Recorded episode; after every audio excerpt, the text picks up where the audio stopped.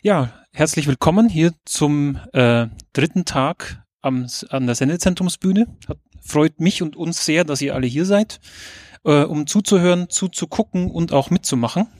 Den Anfang machen nämlich äh, Anna und Claudia vom äh, Zellkultur-Podcast, äh, wo Fragen zu biologischen Themen beantwortet werden. Und ähm, hier steht das Saalmikro. Wenn ihr Fragen habt, dann während der Sendung einfach zum Saalmikro kommen und eure Frage stellen. Und dann könnt ihr euch an der Sendung beteiligen. Und jetzt viel Spaß. Mal gucken, ob das funktioniert. Hey, es funktioniert. Ja, und wir können ins Intro quatschen. Wir können endlich ins Intro Mit quatschen. Anna und Claudia. Ja, das So. Intro. Hallo, liebe Wenigstens Hörerinnen das und Hörer, geht. könnten wir jetzt sagen. Genau, und liebe und Hörende. Und ein Einhorn ist da. Ausgezeichnet. Ja. Ich bin ein bisschen nervös, du auch? Ja, ich äh, saß noch nie vor so viel Publikum. Nicht mal bei meiner Verteidigung. Ja, da sind ja dann auch irgendwie nur so zwei, drei Leute da, ne? Und dann, äh, oder habt ihr offene Verteidigung? Offen. Offen. Ach so, ja. Dann. Aber in der ersten, in der ersten Reihe sitzen halt die Professoren und danach die Leute nimmst nicht mehr so richtig wahr, weil es hauptsächlich auch deine Familie und Freunde sind halt. Ja. Ja, also da, da, ich hatte ja das Glück, dass da niemand rein durfte in die Verteidigung. Ähm, aber man hat dann auch das Pech, dass man halt, äh, also man ist denen ja völlig ausgeliefert. Also wir sind euch jetzt auch vollkommen ausgeliefert und wir sind äh, ähm, bereit für die Verteidigung. Ähm, äh, und zwar haben wir uns gedacht, ähm, es gibt ja immer mal wieder Fragen zur Biologie, ganz generell. Und äh, ich habe ja auch vor zwei Tagen einen Vortrag gehalten mit dem André und der Katrin. Ähm, den André habe ich hier jetzt auch schon reinschleichen gesehen. Ja. Also wenn ihr Fragen habt, das Saalmikro ist an. Ihr dürft uns alles fragen. Ob wir eine Antwort haben, müssen wir gucken. äh, vor allen Dingen halt zur Biologie ergibt es Sinn. Wenn ihr Fragen zu Raumfahrt habt oder so, dann können wir vielleicht nicht ganz so viel sagen. Ähm, und Es gibt Weltra Weltraumbiologie. Oh, guck mal, guck mal, da kommt schon die erste Frage. Ich, äh, ganz, ganz kurz, ich wollte noch kurz ankündigen, wir haben nämlich für, für gute Fragen, und fast alle Fragen sind eigentlich gut, gibt es hier Belohnungen in Form von Süßigkeiten, äh, auch gesunden Süßigkeiten und ähm, äh, was war das? Das war ein Euro? Und, und Schokolade. Ja. ja. Ähm, tatsächlich im Anschluss äh, so ein bisschen an deinen Talk, den ich auch gesehen habe. Und zwar ähm, habe ich mich bei dem Thema immer schon gefragt. Ähm, also ich habe eine Grundvorlesung Biochemie gehört und ähm, da habe ich gelernt, dass halt das Genom, also man kann halt irgendwie gucken, welche Basenpaare da drin sind und aber viele Sequenzen, also die Größe, der größte Teil der Sequenzen ist ja irgendwie ähm, also weiß man eigentlich nicht, wofür es da ist. Also man hat so ein paar Sequenzen, wo man irgendwie sagen kann, okay, das macht das und das Peptid oder das ist ne, irgendwie eine Cosequenz oder so. Und dann habe ich mich gefragt, wenn man da dann so jetzt rumschnibbelt mit seinem ähm, CRISPR, Ja. ähm, habe ich mich halt gefragt, wie sicher kann man sich denn dann sein, ähm, dass die Sequenzen dann auch wirklich nur das machen, was man will. Also, weil ich mir irgendwie denke, ja, wenn man bei vielen Sachen sowieso noch nicht genau weiß, was die machen, äh, aber sie ja wahrscheinlich irgendeine Funktion haben, sonst wären sie ja nicht da, ähm, ist man sich dann wirklich sicher, klar kann man gucken, okay, dass diese Sequenz exprimiert jetzt das und das Protein, aber weiß man nicht, ob die nicht irgendwie noch eine andere Funktion haben oder so. Das, ja. Mhm. Also den, was du meinst, ist, dass ein großen Teil des Genoms einfach ähm, nicht kodierende Sequenzen sind, aber da gibt halt eben auch relativ viel regulatorische Elemente dann drin, die dann irgendwie äh, dafür sorgen, wann und wo genau ein Protein exprimiert wird, weil halt in einer Gehirnzelle nicht die gleichen Proteine drin sind, zum Beispiel wie in einer Leberzelle. Ähm, das ist erstmal das eine. Und man kann sich tatsächlich nicht sicher sein, dass das, also man nennt das so- sogenannte Off-Target-Effects, ähm, dass es eben wirklich nur genau an der Stelle schneidet. Und das halt, äh, spielt halt eben ganz stark in diesen Ethikbereich dann auch rein, dass man jetzt halt irgendwie schon anfängt, an Menschen rumzuexperimentieren, ähm, wie das eben bei diesen Babys äh, ge- geschehen ist, obwohl man das äh, komplett noch nicht so ganz verstanden hat und man eben bei Mäusen zum Beispiel auch schon gesehen hat, dass es diese Off-Target-Effects auch gibt. Ja, Bei diesen Babys habe ich mich Mhm. auch eben ein bisschen gewundert, dass die so Teletubby-Namen hatten, aber ich habe dann in dem Vortrag erfahren, dass es Genau. nur die wissenschaftlichen Namen waren. Das kann, das kann ich später mal erzählen. Das ist nämlich ganz interessant. Ähm, also die, diese regulatorischen Sequenzen, ja, die sind halt, ähm, also die, die sind halt dazu da, Gene an- und auszuschalten. Das sind man- manchmal auch strukturelle Teile der DNA. Früher hat man halt echt gedacht, das wäre Junk-DNA. Ja, also so hat man das ja dann auch äh, genannt. Das stimmt so eigentlich nicht. Also die scheinen schon einen Sinn zu erfüllen. Mit den ähm, Off-Target-Effects kann man natürlich halt schauen, dass man versucht, das möglichst genau zu machen. Und vor allen Dingen in Embryonen scheint es sogar etwas genauer zu funktionieren, weil die ihre DNA besser schützen vor, ähm, vor, vor ja, Fehlern, die schlecht korrigiert werden, sagen wir es mal so. Und was CRISPR ja macht, ist einen Fehler zu bauen in die DNA rein, der dann repariert wird. Und dann eben mit äh, einer Vorlage kann man das dann wieder so korrigieren, wie wir das jetzt uns vorstellen. Ähm, und ähm, beantwortet das so in etwa die Frage oder?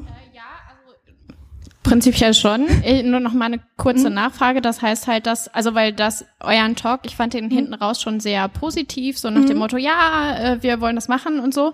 Aber das heißt, man muss trotzdem noch sehr vorsichtig davor gehen und äh, schon noch ausprobieren quasi, Ja. bevor man losschießt quasi. Ja, also so wie, wie mit jeder Medizin äh, ist das halt, also wenn wir jetzt mal von erwachsenen Menschen sprechen, ist es so, dass wir das testen müssen. Und das Problem, was dann auftauchen wird, ist, wie gut können wir das testen? Ähm, weil wir müssen ja Studien machen und die Leute müssen da auch ähm, ja über die die Möglichkeiten aufgeklärt werden, dass es eben vielleicht doch nicht so gut funktioniert. Und äh, in der Vergangenheit hat man mit äh, Gentherapie sehr große ja Rückschläge immer wieder gehabt. Und mit, jetzt wäre CRISPR halt die neue Hoffnung.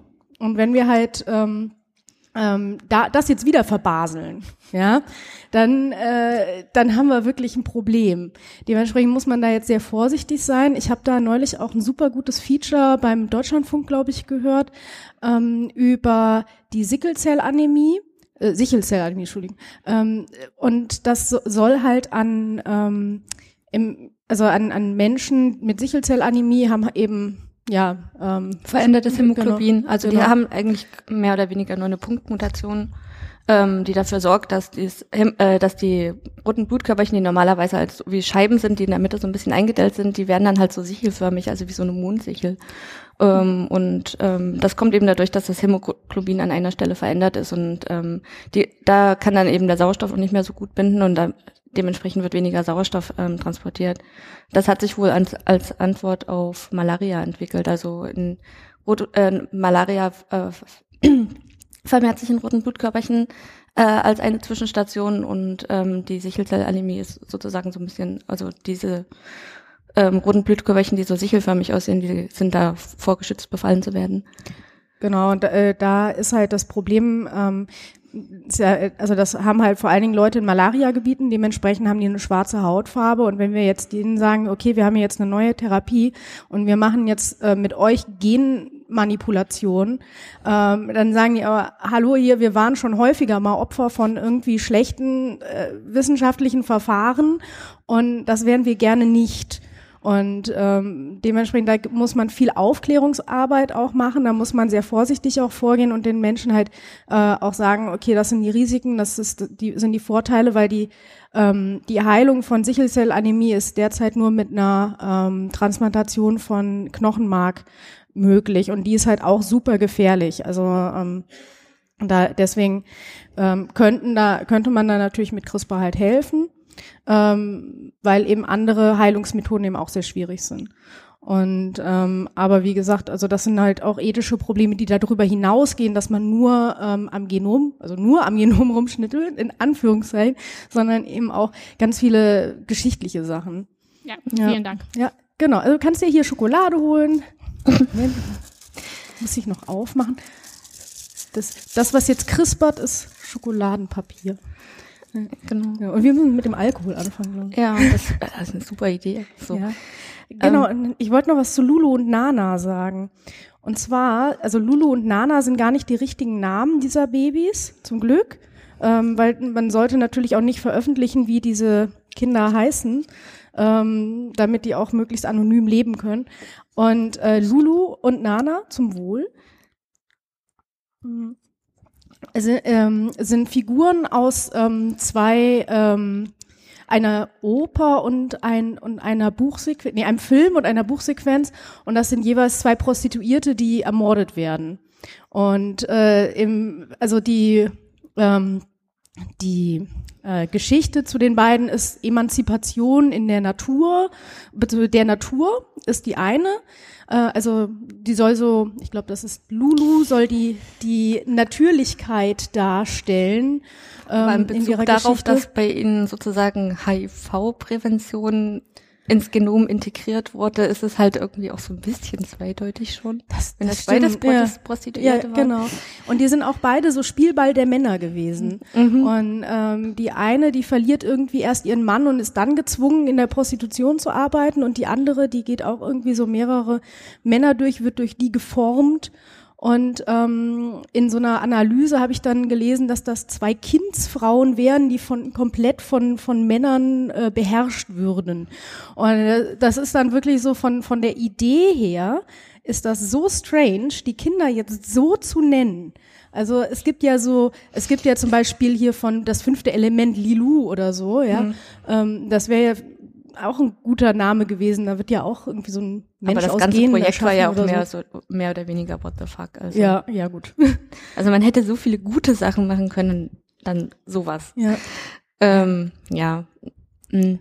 Ich hatte tatsächlich auch zu eurem äh, Vortrag noch eine Frage, kam mhm. aber nicht dran. Ja. Und zwar ähm, ist CRISPR ja relativ spezifisch, macht mehr oder weniger Punktmutationen, was in einer natürlichen ähm, äh, Mutagenese auch vorkommt. Und im Prinzip, ähm, also wie bei Atomic Gardening, ähm, also wenn du halt irgendwie eine Radioakt Radioaktivitätsquelle irgendwo aufs Feld stellst und dann die Pflanzen ringsum absammelst und dann eben weiter züchtest, wenn du eine gute Mutation findest. Na, im Prinzip lässt sich dann halt irgendwie, denke ich, ähm, genetisch nicht mehr nachweisen, ähm, wie diese Mutation nun zustande kam, ob durch CRISPR oder sagen wir jetzt durch Atomic Gardening oder durch irgendwelche äh, Chemikalien. Was ja vorher bei der bisherigen Gentechnik eigentlich immer noch relativ leicht nötig mhm. äh, möglich war. Und insofern ähm, weiß ich halt irgendwie nicht so ganz genau, äh, wenn dir jemand erzählt, dass deine, dass deine Pflanze halt äh, auf die herkömmliche Weise mutiert wurde, nicht durch CRISPR-Cas, ähm, wie du dem das dann glauben willst.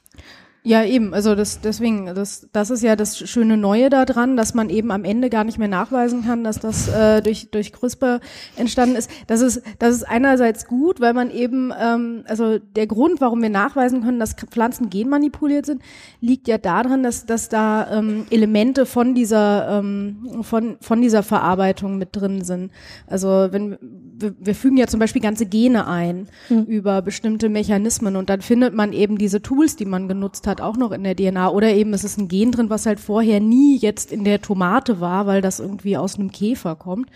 Ähm, und ähm, also demnach weiß man natürlich, dass das nicht plötzlich da entstanden ist, aber tendenziell, ten, also unsere DNA hat pro Tag eins, äh, 10 bis 100.000 Schäden pro Zelle pro Tag. Und ähm, das ist auch ganz normal und die werden aber nicht alle immer korrekt äh, repariert. Also die meisten Schäden, die äh, da passieren dann kleine Fehler, da das halt in jeder Zelle ähm, passiert. Die Zellen werden ja auch mit der Zeit dann abgebaut. Also irgendwann, ähm, die haben ja einen Lebenszyklus und nach einer Weile sind die dann weg. Deswegen ist überhaupt kein Problem. Die werden dann erneuert, ähm, dass da kleine Fehler drin sind. Und ähm, die meisten Fehler machen auch gar nichts aus. Und ähm, am Ende ist es aber dann halt so, dass diese, diese Mutationen, die man jetzt mit CRISPR einfügen kann, diese kleinen Mutationen, die könnten jederzeit auch ga auf ganz natürliche Weise entstehen. Und dummerweise habe ich das äh, vergessen zu sagen im Vortrag. ähm, Na, dann ist ja, ja, gut, dass wir das jetzt noch ähm, ein bisschen genau. ausführen konnten.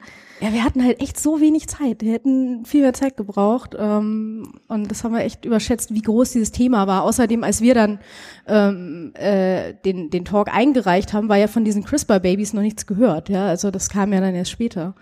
Ja, mhm. ja, es wird sich wahrscheinlich, also ähm, Gentechniker Menschen, ich schätze mal, das ist noch so ein bisschen mehr Zukunftsmusik, weil die ganzen Ethikfragen noch nicht geklärt sind. Aber Gentechnik, Gentechnik in der Landwirtschaft ist halt schon da.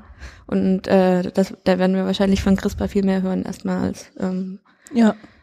Ja, also ich denke, da wird es halt das, das größte Potenzial haben. Und bei CRISPR in der, äh, in der Keimbahn habe ich ja auch in dem Talk gesagt, dass es eben eventuell einfach einfacher wäre, wenn wir das jetzt sagen, dass wir eben uns ähm, Embryonen anschauen, bevor wir sie einpflanzen, was wir halt mit CRISPR auch müssten, dann können wir halt auch einfach die aussortieren, die wir nicht wollen. Ähm, das heißt nicht, dass das jetzt ethisch vertretbar ist. Dann, diese Diskussion möchte ich hier vielleicht auch gar nicht anstoßen, sondern ähm, es geht jetzt erstmal darum, es wäre halt eigentlich leichter, ja, mhm. als jetzt an einem Embryo rumzudoktoren mit, äh, mit CRISPR-Cas, da eventuell Off-Target-Effekts zu machen, mit dem dieser Embryo dann leben muss, anstatt und an denen du dann schuld bist, ja, ähm, anstatt halt mit ähm, ja mit den normalen, also mit den Methoden, die wir jetzt schon haben, eben einfach den Embryo zu analysieren und zu schauen, ist der denn erkrankt an einer bestimmten Genmutation und dann ähm, eben wenn ja, dann halt nicht einzupflanzen und wenn nein, dann eben einzupflanzen. Sonst wäre halt, also es ist pra praktischer. Ja? Mhm. Es kostet weniger, du, du hast nicht so eine hohe Fehleranfälligkeit. Ähm, ja. Was ich halt eben auch noch interessant fand, ist, dass der komplette Bereich Einverständniserklärung auch bei diesen chinesischen Babys, dass der ähm, mhm. ähm, mehr oder weniger extrem gemauschelt wurde, die Eltern nicht richtig aufgeklärt wurden. Insofern ähm, würde ich mir mal an der Stelle des Wissenschaftlers auch mittlerweile äh, wahrscheinlich jetzt schon ein bisschen Geld zurücklegen, ja. weil da kommt bestimmt noch ein großer Gerichtsprozess hinterher. Ich kann mir das auch irgendwie so gar nicht vorstellen, dass jemand in einem Land wie China, wo jetzt, ich sag mal so, die, die, die Menschenrechte nicht ganz so groß geschrieben werden, jemand auf diese Idee kommt, einfach an allen Behörden vorbei sowas zu machen. Also ich bin mir da halt unsicher, wie man das überhaupt bewerten soll. Ähm, also, weil, also da muss ja schon größenwahnsinnig sein oder glauben, dass dir das von, von China wirklich, also dass, dass du dafür nicht hingerichtet wirst, weil da sind die ja nicht zimperlich. Du musst ja nur einmal irgendwie was was Falsches bloggen. Ich weiß nicht, ich habe halt irgendwie von dem vorher auch noch nichts gehört. Also ich meine von mhm. diesem ähm, koreanischen Wissenschaftler, der, äh, wo dann auch irgendwie die Paper zurückgezogen wurden, weil er seine ähm, TAs und was nicht alles als Einzelspenderin miss, ähm, naja, missbraucht hat, mehr oder weniger. Ähm, der war ja mhm. schon bekannt und ähm, mhm. dann kam das trotzdem raus und das Paper aus Science und, oder, oder Nature wurde dann wieder zurückgezogen. Aber bei dem, von dem hatte man ja vorher noch gar nichts ja. gehört. Irgendwie, der kam irgendwie so aus der Kalten. Ich aber der kann ja vielleicht in diesen äh, Journal ähm, veröffentlichen, wo ich gestern einen Vortrag drüber gehört habe, ähm, diese Fake Science Factories. Da oh ja. Äh, das war ein sehr interessanter Vortrag, kann ich ähm, empfehlen zum Nachhören. Ähm, da gibt es tatsächlich äh, anscheinend Leute, die sozusagen sich Fake ähm, äh, Journals mehr oder weniger äh, machen, ähm, dort eben Artikel, äh, einfach wissenschaftliche Artikel veröffentlichen, die normalerweise in den bekannten Journals durch so einen Peer-Review-Prozess durchgehen. Hier kommen die halt mehr oder weniger nur durch so einen Rechtschreibfehlerprozess durch oder ähm, äh, werden überhaupt gar nicht geprüft, sondern einfach so veröffentlicht. Und ähm, das war relativ interessant. Es wurde halt eben ähm, in einer kollaborativen Recherche von unter anderem Süddeutsche und Norddeutscher Rundfunk und äh, Journalisten aufgedeckt. Und mhm. ähm, die haben das mehr oder weniger als Gelddruckmaschine ähm, genutzt, weil Wissenschaft, ähm, also dieses wissenschaftliche Verlagssystem ist halt auch für die wissenschaftlichen Verlage eine ziemliche Gelddruckmaschine und die sind halt mehr oder weniger auf den Zug aufgesprungen äh, mit noch weniger Kontrollen. Ja, das Fiese ist ja, dass diese ganzen Fake News Journals, die sind ja auch alle Open Access. Ja, also du machst, also du kannst ja darauf zugreifen auf die Sachen, die da publiziert werden. Und ähm, das, ähm, das macht es natürlich schwieriger, wenn du jetzt ähm, gegen so Fake Science, mhm. also richt, richtige Fake Science vorgehen willst. Ich habe mir dann halt, ähm, ich habe da mir auch ein paar Sachen angeschaut und da stehen dann halt irgendwelche skurrilen Paper, die aber aufgemacht sind wie also wenn ich jetzt wirklich mit, mit unscharfem Blick da drauf schaue und nur sehe, wie die so aufgemacht sind vom Layout und so, dann sieht das aus wie eine richtige Publikation. Und wenn man das dann liest, dann merkt man aber auch, dass da sehr, sehr einfache Sätze drin sind. Mhm. Weil das Na, die hatten irgendwie über, da gibt's ja, äh, gab's ja so eine Gruppe von Leuten, die irgendwie so ein Programm geschrieben haben, dass dir sozusagen einen Text produziert, wie es auch, mhm. wie er auch in einem wissenschaftlichen Paper sein könnte, aber es ist dann einfach gibberish, mhm. also es ist einfach kompletter Unsinn. Und so einen Text haben die sich halt generieren lassen, haben den eingereicht und wurde halt irgendwie ohne Probleme angenommen mhm. und die meinten so, naja, Red Black Trees oder so, das hätte denen doch auffallen müssen, also wir haben sozusagen den Text selber nicht verstanden, als wir den durchgelesen haben. Aber was ich ganz interessant fand, ist, ähm, also diese Journals haben auch einen Impact-Faktor, weil die halt das Thema Publish oder Perish angeschrieben, äh, äh, angesprochen haben, was eben in der Wissenschaft echt so ein, so ein Druckmittel ist, dass man muss als Wissenschaftler in verschiedenen Journals halt regelmäßig publizieren, seine Ergebnisse. Ähm, einfach damit man weiter Finanzierung kriegt durch seine Uni oder über Drittmittel, um die halt einzuwerben. Und ähm, ja, und äh, je höher sozusagen der Impact-Faktor ähm, dieser Publikation, äh, was auch da, äh, ist, was auch damit zusammenhängt, in welcher Zeitschrift man veröffentlicht, ähm, desto desto besser ist das für den Wissenschaftler und die können halt eben einfach ihre Impact-Faktoren entweder leben die in ihrem eigenen Universum, machen die sich halt selber, meinte der äh, Journalist, den ich dann noch äh, nach dem Vortrag gefragt habe, oder ähm, die ähm, können Google Scholar so weit äh, manipulieren. Also das fand ich halt eben auch interessant, mhm. dass man solche Fa äh, Sachen manipulieren kann. Ganz einfach. Ja, also äh, was, was mir halt wirklich Sorgen bereitet, ist gar nicht, also dass, dass die existieren, ist jetzt äh, ja auch schon relativ lange bekannt, ja, dass da halt jeder irgendwie publizieren kann. Es ist jetzt halt auch mal eine größere Diskussion drüber angestoßen worden. Was mich halt wirklich beunruhigt, ist, dass eben ähm, da jetzt, also kann halt Hinz und Kunz auch ein Paper hinschicken, kann da äh, Geld äh, für zahlen, das wird dann veröffentlicht. Das sieht dann aus, als hätte der eine tolle Publikation in einem Journal, was so aussieht wie andere wissenschaftliche Journal auch. Aber es ist dann so simpel geschrieben, dass das auch für den Laien eigentlich einigermaßen sogar verständlich ist zum Teil und zum anderen Teil sieht es aber wissenschaftlich aus. Hm. Und dann stand da so wie Killing nearly all cancer cells und ähm, also ähm, ja brachten alle Ke äh, Krebszellen um. Das würde halt kein Wissenschaftler schreiben, ja. Da schreibst du halt irgendwie eine ähm, Apoptose-Rate von 99 Prozent, ja. Aber, ähm, aber da sind dann halt wirklich Begrifflichkeiten drin, dass die jeder verstehen kann durch, durchsetzt von kleinen wissenschaftlichen Ausdrücken, damit du, ähm, ne, damit es auch wirklich wirkt, als sei das richtige Wissenschaft. Und da kann halt wirklich jeder Hinz und Kunz sein, sein Zeug veröffentlichen und so tun, als hätte er ähm, große Wissenschaft als hätte er große Wissenschaft betrieben und kann damit eben seine Fake-Krebstherapie äh, promoten, weil wurde ja publiziert und ähm, kann ja auch da einfach schreiben, ja, ich habe die an 500 äh, Krebspatienten ausprobiert, die haben alle überlebt und äh, ist das effektivste, was es jemals gab. Kann, kann man ja reinschreiben, kannst ja machen, zahlst du 1000 Euro, hast du veröffentlicht. Ähm, Claudia, hast du Bock? naja, man kann sich auch halt, ähm, also die haben das ja auch gezeigt, äh, so einfach machen wie hier, ähm, ja, wir haben Aspirin plus C gegen ähm, Placebo getestet und Aspirin plus C wirkt super halt. Da haben halt eben mhm. nicht geschrieben, dass, ähm, also sie haben halt nicht Aspirin gegen Aspirin plus C. Also wir hatten das ja auch schon mal mit Vitamin C. Mhm. Zusätzliches Vitamin C, wenn man das schluckt, produziert einfach nur sehr, sehr teuren Urin. Ähm, wenn genau, man das also einfach nicht, wenn ihr die Kongressseuche habt, ihr braucht kein Vitamin C. Also wenn euch eine heiße Zitrone schmeckt, wenn euch das gut tut, dann trinkt das ruhig, aber ihr müsst euch nichts kaufen, wo extra Vitamin C drin ist. Also ja. Das war auch sehr witzig. Mhm. Ja, oder ähm, man, ähm, also was ich eben auch ab und zu mal finde, ist, ähm, man sagt halt, ja, es ist eh alles Pharma-Mafia und dann kommt eine ehemalige Bekannte an und sagt so, ja, aber Backpulver hilft, hilft gegen Krebs und das wird von der Pharma, äh, Pharmamafia äh, total unterm Deckel gehalten, weil das ja so einfach und so billig ist. Ich finde, Schokolade hilft gegen Krebs und die Pharmamafia hält das unter dem, unter dem Radar. Echt? Genau. Hier. Cool. Wir haben eine Frage. Verdammt, Moment, ich kann das nicht essen. Ich bin Krebs Du bist, ah ja, ja, dann können wir zuschauen, wie du hier dich dann, äh, ja, äh, äh, wie ich implodiere. Genau.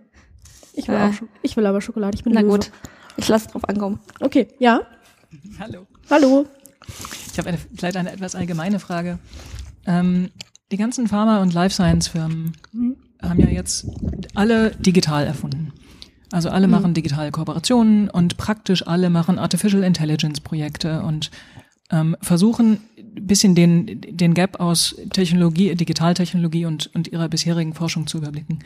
Ähm, wo findet ihr denn gerade interessante Projekte? Also was findet ihr gerade spannend, wenn ihr an Artificial Intelligence oder Cloud denkt?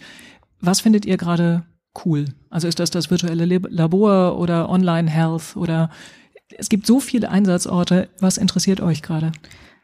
Ich glaube, da würde ich echt so auf einfach erstmal daran denken, dass man halt die ganzen Daten aus der Grundlagenforschung halt mal ähm, durchanalysieren kann mit Artificial Intelligence, weil da sitzt momentan halt dann irgendein Doktorand drei Jahre lang dran und findet dann irgendein Gen, was bei irgendeiner Krankheit irgendwie um drei Prozent häufiger vorkommt oder so, also eine Genvariante, die bei drei Prozent häufiger vorkommt oder so. Und äh, am Ende weiß man da immer noch nichts draus und nicht mit den mit den vielen Rechenclustern und ähm, irgendwelchen Zauber, Zauberkunststücken, die Algorithmus heißen, würde man dann vielleicht ähm, äh, entdecken, wie das zusammenhängt. Also welche äh, welche Gen Genvarianten zum Beispiel zusammenspielen müssen, um äh, bestimmte Krankheiten wahrscheinlicher zu machen oder so. Oder ähm, mir natürlich noch viel lieber wäre halt am Proteom, weil ich da ähm, oder halt also nicht nur in der DNA, sondern halt auch später, weil da halt da fallen halt wirklich jetzt mittlerweile sehr sehr viele Daten raus. Wenn du einen Versuch machst, kannst du da über tausend Sachen testen ähm, auf so Chip-Essays heißt es dann. Also dann hast du halt so ein ähm, Chip, ja, und dann halt, sind halt irgendwelche Varianten äh, drauf, die kannst du gegentesten. Das ist jetzt alles super allgemein, weil es halt so, also No. Wie heißt es? Multi-Essay? Ähm, nee, das hat, das hat noch irgendeinen Namen. Also was, schon, ähm, was es schon länger mhm. gibt, was aber auch cool ist, ist ähm, Proteindesign. Das heißt, ähm, man modelliert im Computer sozusagen, ähm, wie man ein Protein besser machen könnte. Zum, ähm, kann das Beispiel ist zum Beispiel so ein, so ein Waschmittelprotease, die sie dann halt eben durchanalysiert haben, dann ähm, paar Sachen verändert haben, so dass sie jetzt eben stabiler ist halt im, bei 60 Grad. Normale Enzyme halten halt diese hohen Temperaturen nicht so aus und ähm, sowas. Das gibt's halt schon ein bisschen länger. Ähm, dann gibt's in dem Medi ganzen Medizinbereich diese Point-of-Care-Diagnostik, ähm, wo dann halt eben ähm, Daten, die äh, am Patienten aufgenommen werden, direkt halt ähm, zum Beispiel dem Hausarzt gleich kommuniziert werden, so dass der eben nachschauen kann, wo es ähm, Ausschläge gibt und äh, Rückmeldung geben kann an den Patienten, dass der eben nicht äh, direkt zurückkommen äh, muss. Also es, soweit ich weiß, bei Diabetikern schon der Fall, aber es geht, äh, gibt es glaube ich auch so ähm, mittlerweile so Apps für ich meine Depressionen, ähm, wo man halt wie so eine Art Tagebuch führt, ähm, was dann eben auch an die ähm, behandelnden Therapeuten weitergeleitet wird. Äh, sehr, sehr, also ich finde das auf der einen Seite ganz gut, ähm, weil ähm, halt so ein Arzt halt direkt draufschauen kann, wenn er hm, in seinem normalen Alltag die Zeit dafür auch findet. Das ist dann auch schon wieder der schwierige Punkt. Ähm, die andere Seite ist dann halt wieder so eine Datensicherheitssache, also die Patientendaten, äh, ich weiß nicht, wie gut die äh, immer gesichert sind halt. Also dass man da von außen zugreifen kann. Also ähm, da, da würde ich ganz kurz intervenieren und sagen, dass in Deutschland das Datenschutzgesetz halt sehr, sehr streng ist und äh, gerade im Bereich Pharma und gerade im Bereich Gesundheitsdaten ist es eigentlich sehr, sehr hoch, die Standards. Und ähm, also Pharmaunternehmen sind teilweise so gut kontrolliert, was sowas alles angeht, wenn die jetzt eine, eine, eine App auf den Markt bringen oder so. Das ist halt alles nicht trivial da. Also die, die würden sich freuen, so wie Google oder so arbeiten zu können, glaube ich. Und das spielt dann halt eben auch wieder in den Bereich ähm, klinische Studien rein, weil da kriegen die Patienten mittlerweile auch digitale Helfer an die Seite, ähm, wo sie dann halt aufschreiben können, ähm, wenn sie in, in einer Studienmedikation teilnehmen, wann haben sie was genommen, äh, was haben sie an dem Tag gegessen und oder getrunken. Da kann man eben auch, ähm, um so Wechselwirkungen zum Beispiel nachzuverfolgen. Ähm, oder auch, wenn ihnen halt, also äh, so ein Adverse Event halt passiert. Also was ähm, in Studien ist ein Adverse Event irgendwie alles, was passieren kann, selbst äh, was weiß ich, wenn du von der Leiter fällst, auf der Bananenschale ausrutschst oder ähm, dir beim Kochen einen Finger schneidest, das ist alles Adverse Event, ähm, muss alles dokumentiert werden und das kann man dann halt eben gleich zeitnah machen. Muss das nicht immer machen, wenn man im Studienzentrum ist und sein neues Medikament ausgehändigt kriegt. Also das ist ähm, in diesem Bereich ist relativ äh, geht jetzt relativ viel in die digitale Richtung und da kann man auch, ähm, da ist, wenn man so eine multizentrischen Studien hat, ähm, kann man auch die Daten dann viel besser integrieren, weil das eben dann an verschiedenen von verschiedenen Zentren an einem Punkt zusammenläuft und nicht mehr äh, von einem Clinical wie heißt das, ähm, Researcher oder so, ähm, mhm. müssen nicht mehr Papierstapel ähm, von einem Zentrum zum nächsten gefahren werden. Und Adherence? Also das, das ordentliche Einnehmen von, von Medikationen? Mhm. Ist das was, was ihr gut findet? Also, also ich finde es gut, wenn Leute ihre äh, Medikamente regelmäßig und richtig einnehmen, weil ansonsten wirken die nämlich Alles. nicht gut. Ja, ja. Ähm, Gibt's da eigentlich schon so, Pat- äh, was weiß ich, ähm, Tablettendöschen mit Zeitschaltuhr, die sich sozusagen öffnen dann, wenn, ähm, Das glaube ich nicht, aber es gibt häufig irgendwie so Apps, ne? Also, de, ähm, also mit Zeitschaltuhren, so Pillendöschen glaube ich nicht. Ja, gibt es? Gibt? Okay, cool. Ja, Ähm, gerade, auch für die, für die dementen Patienten, Ja. die eben dann ähm, auch nur noch das öffnen, was genommen werden darf. Mhm. Also eben nicht das, die gesamte Tageseinheit, sondern nur noch das, was jetzt relevant ist. Ja. Das gibt's schon. Ja, also das, also das finde ich zum Beispiel für demente Patienten ist es halt eigentlich gut, ja, Ja. weil das ist halt ist unglaublich schwierig. Die erzählen dir dann, also die können, also mein, meine Oma war dement, ja, Mhm. die, die können dir glaubhaft versichern, dass sie das schon gemacht haben, dass sie es schon genommen haben. Ähm, und äh, aber dann äh, wird es schwierig, das zu glauben, wenn sie Ja. nackt vor dir steht, weil sie vergessen hat, wie man sich anzieht. Ja.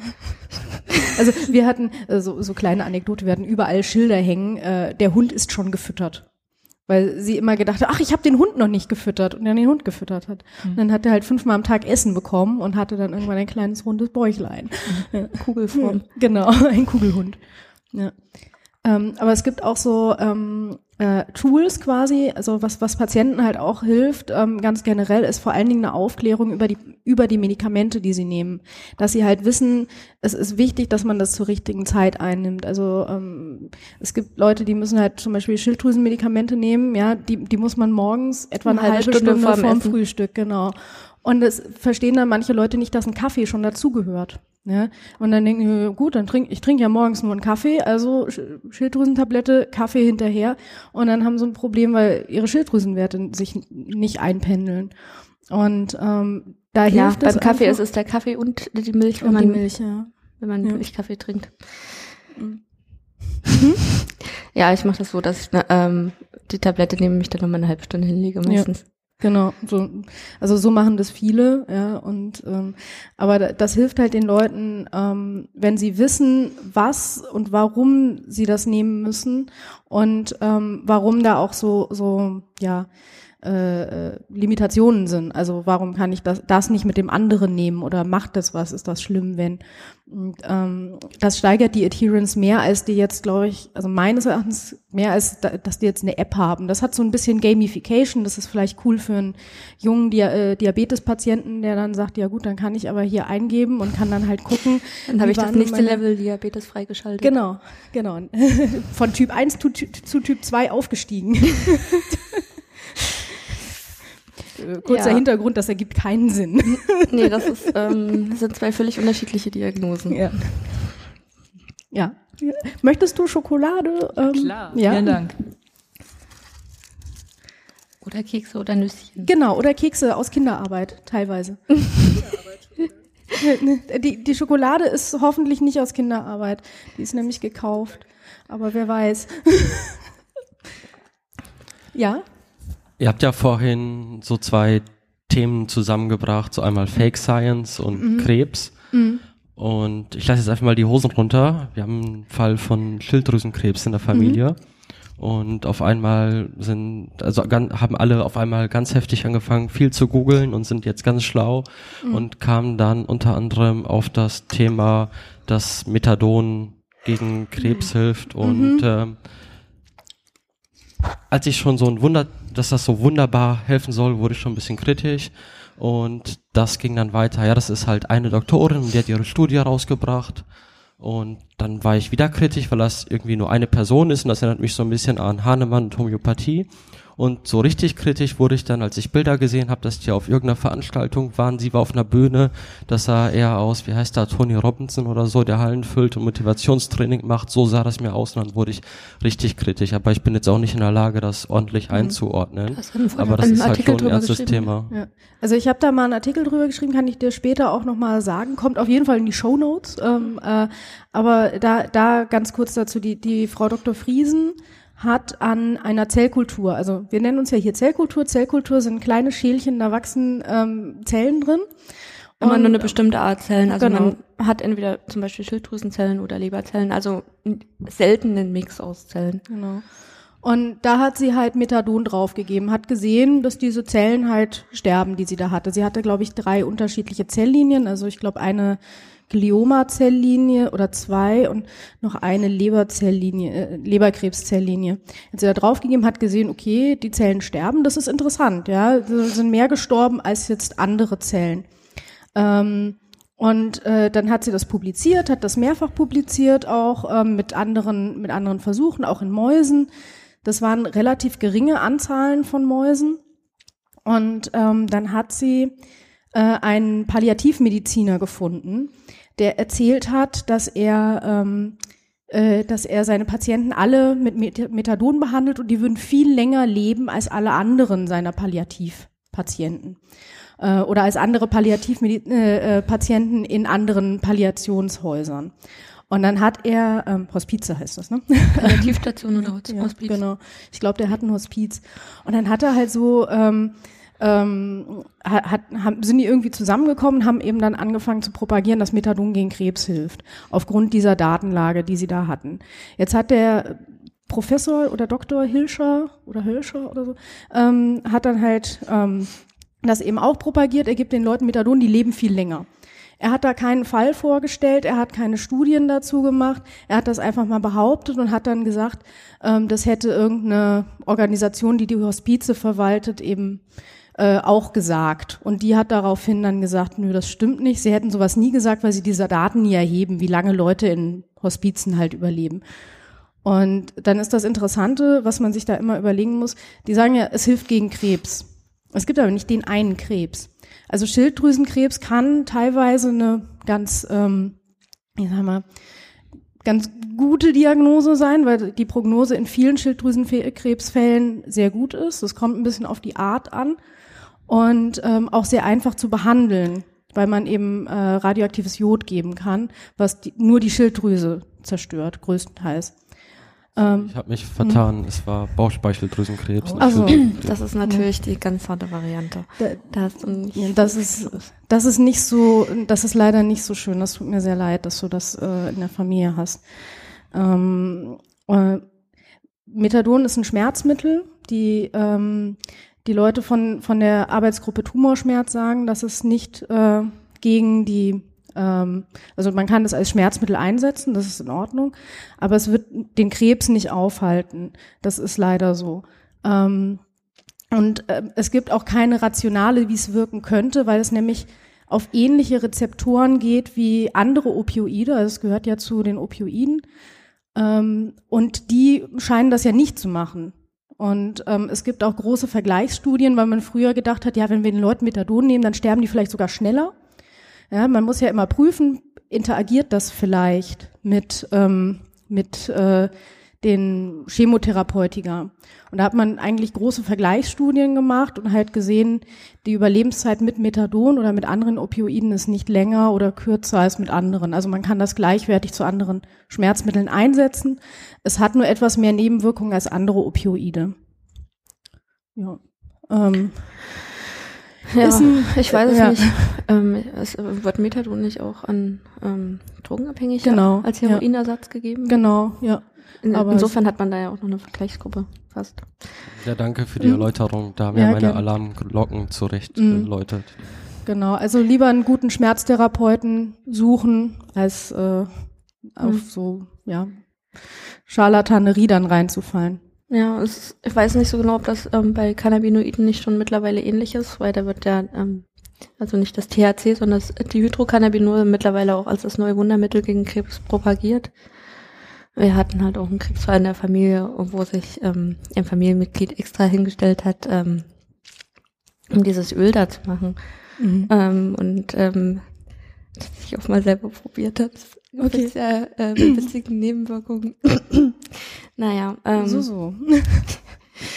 ähm, ich möchte da drauf nicht weiter eingehen. Okay, ja. Das, du, du ähm, weißt ja, bleib, das ist ein Familiengeheimnis. ähm, ja, aber da habe ich halt irgendwo auch schon solche und solche Sachen gehört. Ähm, ähm, wie gesagt, an auch äh, bei Methadon, auch bei den Cannabinoiden, die Forschung läuft auf jeden Fall. Es werden jetzt wahrscheinlich Statistiken dazu erhoben und ähm, man wird dann halt sehen, ob das ähm, sich nur, ob das sozusagen an Haaren herbeigezogen ist ähm, oder ob das eben ähm, tatsächlich ein bisschen was bringt. Ja, was, was da ähm, bei, bei dem Methadon auch noch wichtig ist, die Friesen hat immer, also auch ihre Paper, sagt sie immer, dass das zusammen mit der Chemotherapie angewendet wird, dass das nur die Chemotherapie verbessert ja, ähm, und nicht, dass man es nur anwenden soll. Das ist, das ist immer ganz wichtig. Und dann stellt sie halt immer Fälle vor von Leuten, die dann sagen, ja, aber das muss am Methadon gelegen haben. Ja, ähm, und da ist ganz wichtig, sich zu überlegen, wenn wir, wenn wir jetzt einen Krebsfall haben, ja, dann macht man eine fünf Jahre Überlebensrate normalerweise. Und dann hat man da mal bei Brustkrebs, irg irgendeine Art von Krebs, haben wir jetzt 50 Jahre, äh, 50 Prozent Überlebensrate nach, nach fünf Jahren. Das heißt, manche Leute leben noch, ja, und manche Leute salopp gesagt, gehen aus der Arztpraxis raus und fallen um.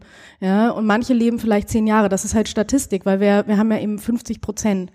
Und ähm, wenn wir dann Leute haben, die ja viel länger als prognostiziert leben, dann leben sie halt einfach nur länger als diese fünf Jahre. Und ähm, das heißt aber nicht, dass sie geheilt sind. Das heißt nicht, dass das Methadon das war. Ähm, man kann, äh, also es werden halt jetzt Studien gemacht und es werden halt Leute auch unter Druck gesetzt, sowohl Patienten als auch Ärzte, dass sie das dann verwenden. Und ähm, ich glaube, mit Druck ist da eigentlich nichts, ähm, nichts Gutes zu erreichen. Du darfst ja noch einen Keks nehmen. Übrigens. Genau, genau. Also, Ähm, nein, danke, aber ich habe Mhm. noch eine kurze Erläuterung dazu, Ja. was zu den letzten Shows hier mit den Leuten von Betrüchen korrekt passt. Mhm. So ein Argument war dann noch immer, ähm, natürlich wollen die Ärzte das nicht anwenden und das kommt auch nicht von den Pharmaindustrie, weil Methadon ist ja viel günstiger. Mm, ja, und dann äh, muss man halt sich überlegen, dass die Friesen tatsächlich sagt, also man muss es halt mit der Chemotherapie anwenden. Das heißt, die Patienten würden dann ja länger überleben mit dem Methadon. Das heißt, sie würden auch länger Chemotherapie kriegen. Deswegen würden sie ja eigentlich mehr ähm, machen. Aber das ist eine typische Argumentation. Ähm, Ich weiß nicht, ob es nicht bei irgendeinem Medikament, wo sie dann plötzlich festgestellt haben, dass es auch bei Krebs gut wirkt, dann die Preise auch übel hochgeschraubt haben. Ähm, ja, teilweise macht man, also ich meine, das war ja dieses Bevakizumab, was sie halt zusätzlich, äh, was, womit sie das immer verglichen haben. Und das Mhm. ist aber nicht bei Krebs so teuer, sondern bei irgendwas anderem, bei irgendeinem anderen Off-Label-Use oder so. Aber das, das verstehe ich jetzt auch nicht komplett. Also, Ja, also ähm, genau. Aber wie, glaube ich, schon in der einen Star Trek-Folge gesagt wurde, so wo sie in der Vergangenheit landen und sagen so, was mit diesen altertümlichen Medik äh, Medikamenten habt ihr damals versucht, Krebs zu heilen? Mhm. Ja gut. Die müssen ja auch nur die Leute ohne die Krebszellen irgendwo hinbieben. Ne? Mhm. Die können ja immer die Krankheitserreger dann wegbieben. Also, ja. Ja. Wir haben eine weitere Frage. Ja. Hallo.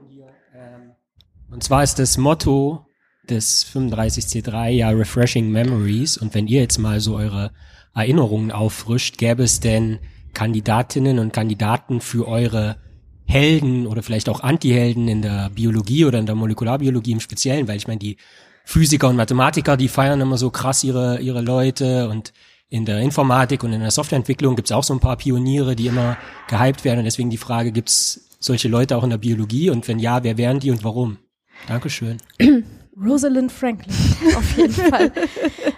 Also ich hätte jetzt tatsächlich auch ähm, eine Frau genannt, die unten schon anplakatiert wurde, nämlich die Barbara McClintock, die die springenden Gene erfunden, äh, nicht Erfunden hat. Ja, also ja, nicht äh, erfunden, sie sondern ist nämlich Gott. Ja, nee, die hat äh, die gefunden, weil sie irgendwie festgestellt hat, dass im Maiskolben manche Maiskörner halt gelb sind, manche orange und manche braun und hat dann und dass das überhaupt keinem logisch nachvollziehbaren Muster folgt und hat dann eben festgestellt, dass es ähm, Gene gibt, die sich selber aus der DNA schneiden können und woanders einfach integrieren können und ähm, das sind diese sogenannten springenden Gene.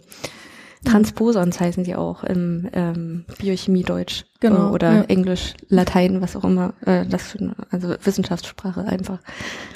Ja, und äh, Rosalind Franklin wissen wir ja alle, ihr, das Bild von ihr hat äh, Francis äh, äh, Crick und ähm, wie heißt der andere? James Watson. Ja, ich, ich habe ja, wie heißt nochmal der von, von Sherlock Holmes? So, ähm, Leute, es ist Tag drei, ja.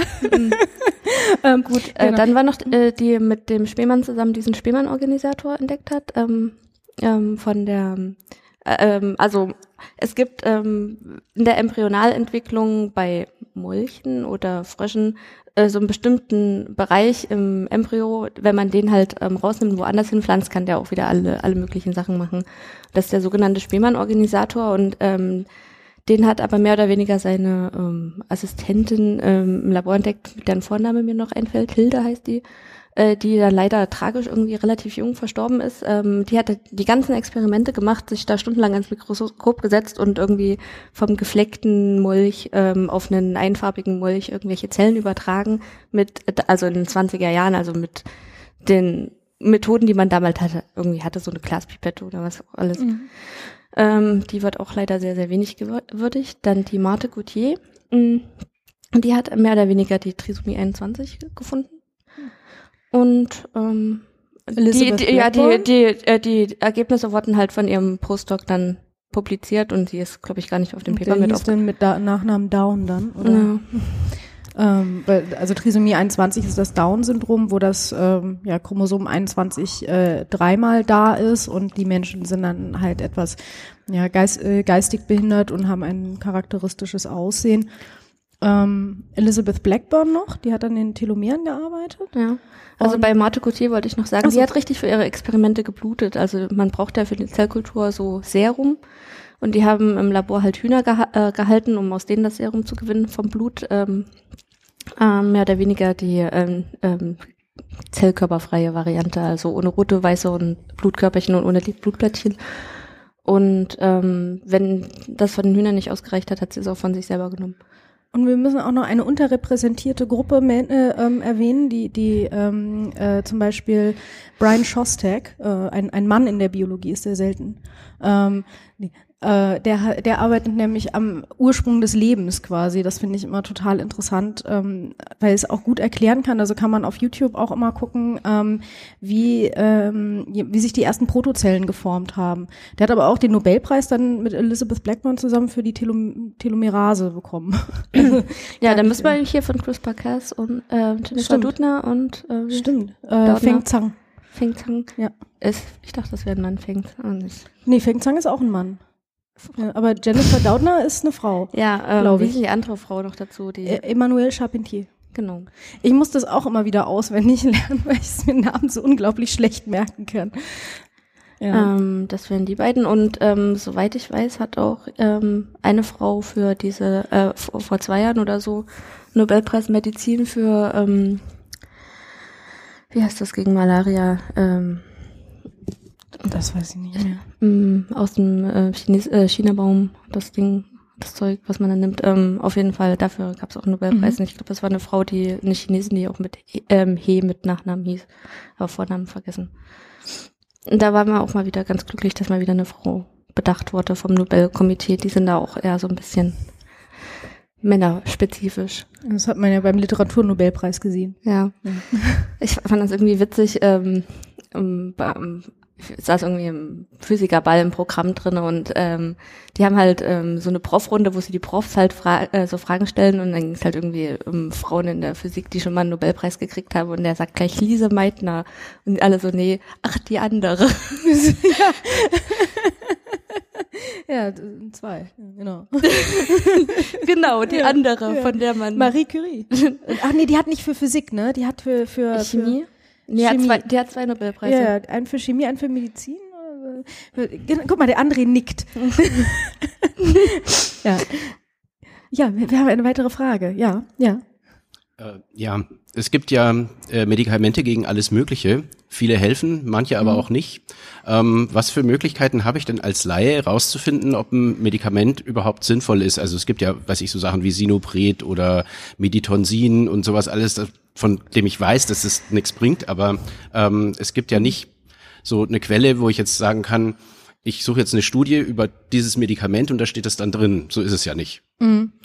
Ähm, ja, also teilweise, teilweise steht es tat tatsächlich schon drin, ja. Ähm, also wenn, wenn ein Wirkstoff zugelassen wird in der EU, dann muss er bewiesen haben, dass er besser wirkt als, als das Vergleichbare oder genauso gut, wenn es jetzt ein Generikum ist. Ähm, und ähm, Das haben wir Ja. dem Arznei, im Arzneimittelgesetz mehr oder weniger dann auch zu Genau. verdanken. Also Ja.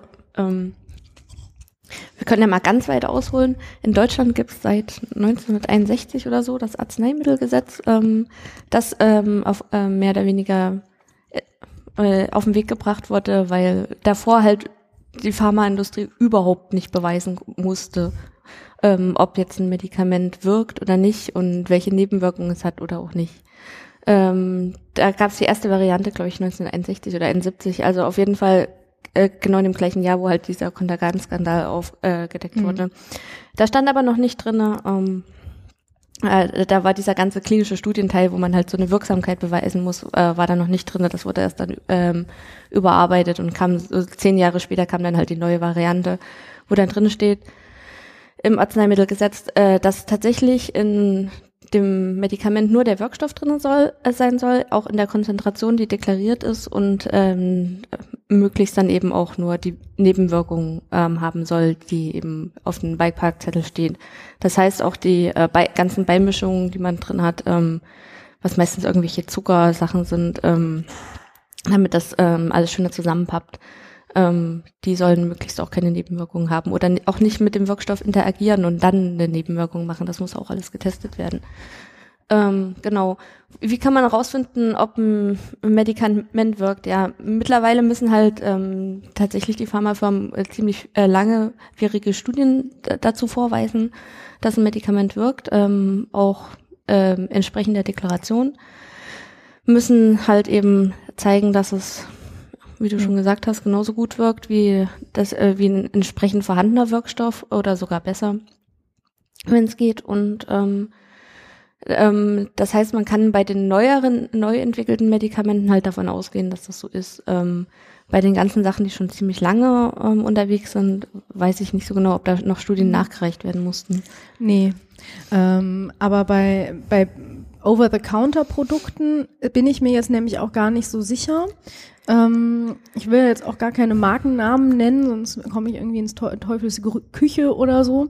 Ähm, aber ähm, man muss halt immer gucken, ist es denn tatsächlich ein Arzneimittel, ja, oder ist es ein ähm, ja ein Nahrungsergänzungsmittel zum Beispiel? Wir haben ein ganz anderes Gesetz oder ist es ähm, nur irgendwie ja, ich schreibe Ihnen da mal was Pflanzliches auf. Äh, weil dann kann das eben auch einfach sein, dass die gar nicht durch diese die, durch diese Studien durch müssen. Also Nahrungsergänzungsmittel zum Beispiel nicht. Ähm, wenn du die jetzt irgendwie in der Drogerie kaufst, ja, dann haben die, dann, dann muss man damit keine Studien machen.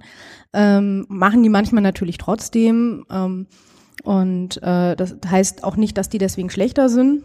Ähm, aber ähm, alles, was du so verschrieben bekommst ne, vom, vom Arzt mit, dem, mit diesem roten Rezept, das muss eben per Gesetz bewiesen haben, dass es wirkt. Und ähm, dass das auch ähm, äh, eine vertretbare Anzahl an Nebenwirkungen hat. Das ist, das ist tatsächlich das, ähm, das Schöne. Und man muss sich immer überlegen, die EMA, die das bei uns äh, in Europa macht, da hängen europäische Medikamenten äh, genau Medical Agency. Ja. Ähm, und ähm, ich glaube, ich meine sogar zum Beispiel Israel hängt sich da hinten dran ähm, und hört quasi da drauf, was die, ähm, äh, was die EMA entscheidet über Medikamente. Und ich finde, wenn Israel irgendjemandem glaubt, ja, dann, dann Vor allem, spricht das schon für diese Organisation. genau, und Deutschland ist beteiligt.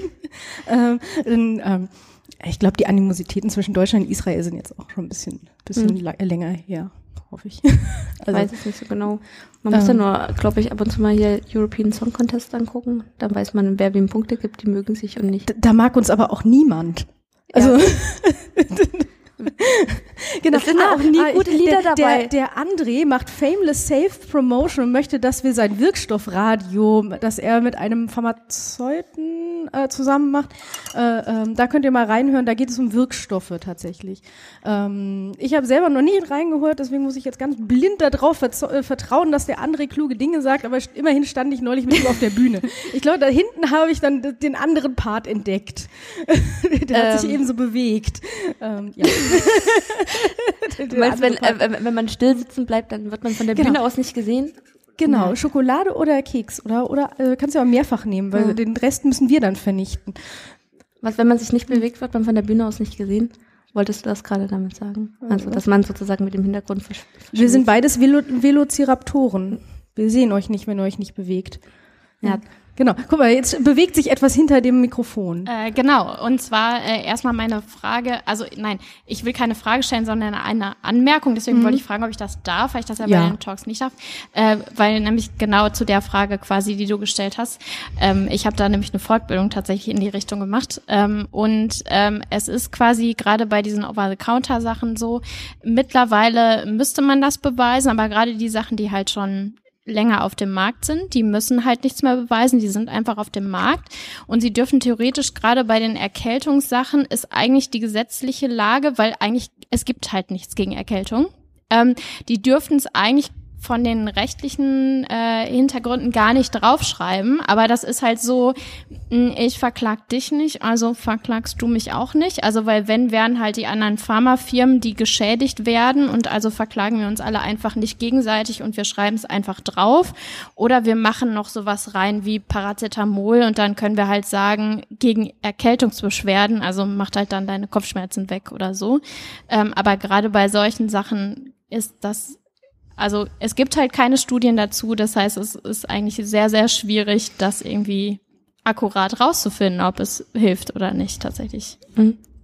Ja, das ähm, erinnert mich an die eine Meldung über die Penicillin-Globuli, die wieder zurückgerufen werden mussten, weil sie tatsächlich noch Wirkstoff enthielten und somit unter das Arzneimittelgesetz fielen und ähm, dann ähm, konnte der Homöopathiehersteller das leider nicht mehr vertreiben. Aber wirken denn Penicillin-Globuli dann gegen Penicillin?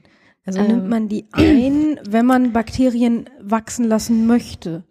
Das, Das es kommt drauf an, wie stark du es verdünnst wahrscheinlich, aber ich meine, Penicillin ist ja eh so ein bisschen anfällig auch gegen alles mögliche, Säure, Hitze, Äh, langes ja, draußen rumstehen, ja, in okay, der Kälte, Also, also ganz Globu alleine. Globuli Traurig. verlieren ja nach Hahnemann ihre Wirkung, wenn, wenn man schaukelt. Und ähm, also das ist ja, das ist ja, deswegen war die Homöopathie so erfolgreich. Der Hahnemann hat ja deutlich mehr raus äh, äh, da, da rausposaunt. Also man soll zum Beispiel sich gesund ernähren, man soll nicht so viel, ja, so viel Fett essen, nicht, kein Alkohol Also wenn trinken. man auf einem Schiff unterwegs ist, wirken die nicht. das weiß ich nicht. Also ist das so mit das Kreuz, Kreuzfahrtschiffen, wenn so Rentner unterwegs sind und Homöopathie zum Frühstück? müsste man mal eine Schlucken. Studie machen. Ja. Ja. Äh, nee, also äh, tatsächlich so, so und da standen halt auch so Sachen drin, wie man, also man soll keinen Sex haben in dieser Zeit und man darf auch nicht schaukeln. Und weil das nämlich äh, irgendwie Bewegungen nach vorne und hinten sind. Also das hat Hahnemann halt tatsächlich geschrieben. Ähm, und das, das wirkt halt gegen die Homöopathie. Also doppelt gefährlich die Und, Liebesschaukel. und keine, keine Minze und so. Okay. Ja. Ja, Das Genau. kenne ich auch schon aus der Schwangerschaft, dass man bestimmte Sachen nicht mehr darf.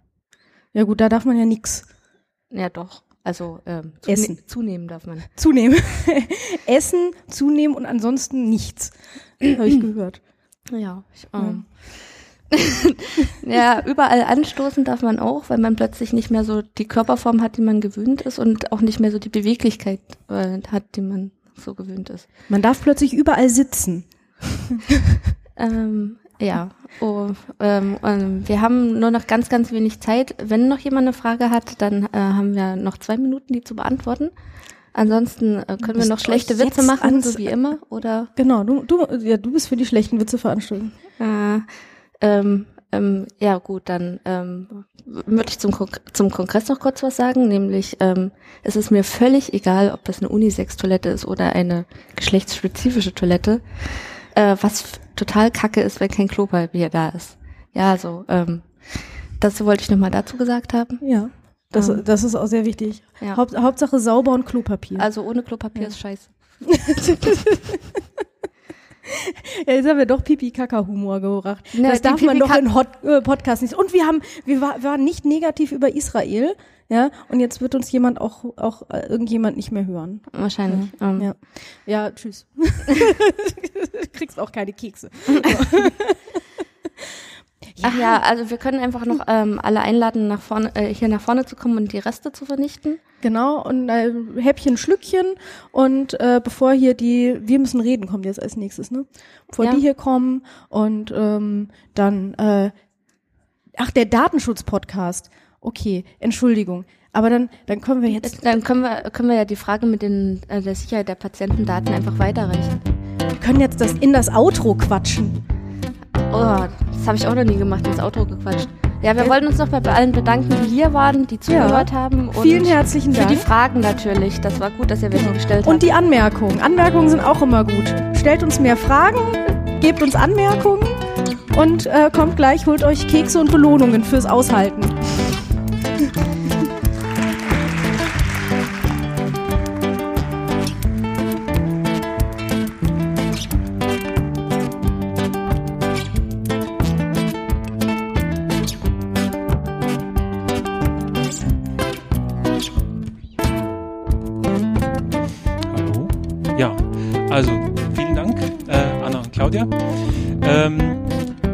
Hier bleiben wollt, in 15 Minuten geht's weiter mit dem Datenschutz-Podcast. Äh, wenn ihr zu einer anderen Veranstaltung gehen wollt, dann wie üblich, nehmt bitte euer Leergut und euren Abfall mit, sonst müssen wir das hinterher aufräumen. Vielen Dank. Jetzt äh, greift zu.